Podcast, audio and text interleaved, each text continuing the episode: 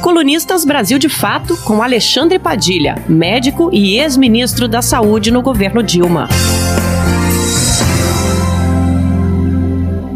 Já chegou uma segunda onda de crescimento em meio à pororoca permanente de casos da Covid-19 no continente americano que vai do Alasca até a Patagônia. Ontem participei da reunião do Parlamento Latino-Americano, Parlatino, como membro permanente do Parlatino, a condição hoje de deputado federal pelo Brasil. Durante toda a sessão foi feita uma apresentação detalhada pela Organização Pan-Americana de Saúde da situação da Covid-19 eh, em todo o continente americano, do Alasca até a Patagônia,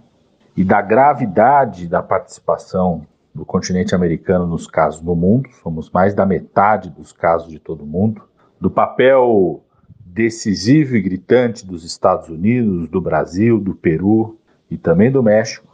nesse volume de casos, na importância do número de mortes,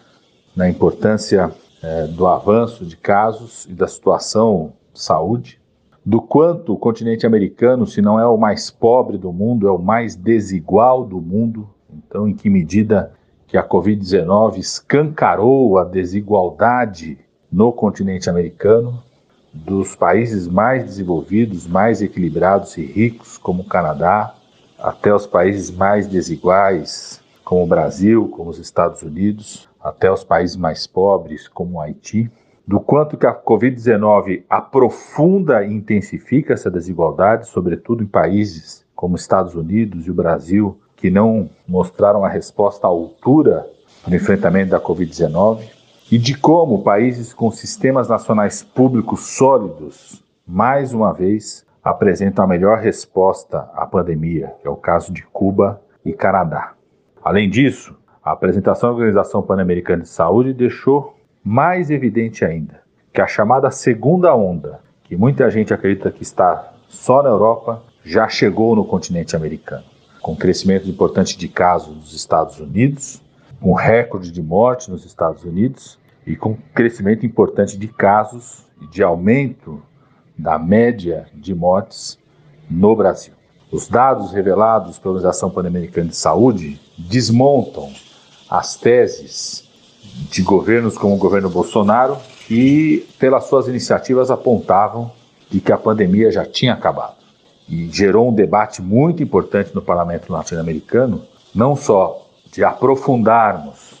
as medidas de combate à desigualdade na América Latina e a evidência do impacto da Covid-19 no aprofundamento dessas desigualdades, sobretudo para as populações indígenas que temos no continente americano,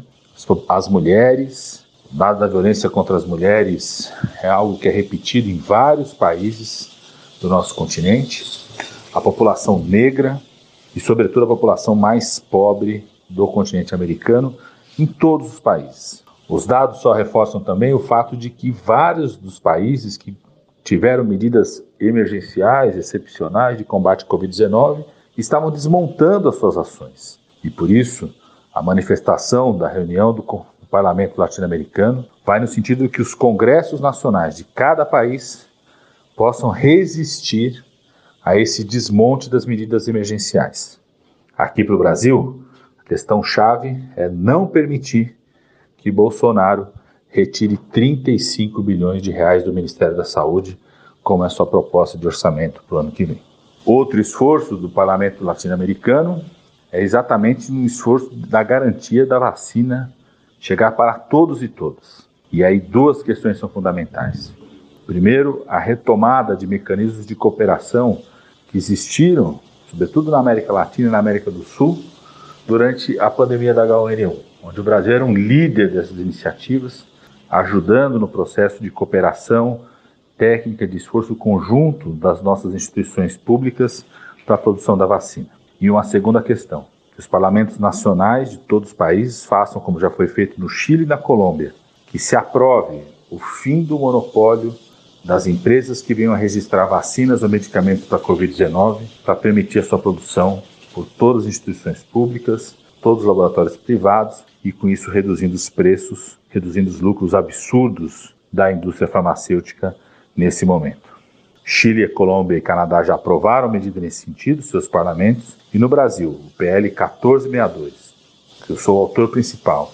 assinado por vários parlamentares de vários partidos, espectro amplo da esquerda à direita, está para a pauta de votação. Precisamos garantir a sua aprovação para garantir vacina para todos aqui no nosso país. Você ouviu o ex-ministro da Saúde, Alexandre Padilha.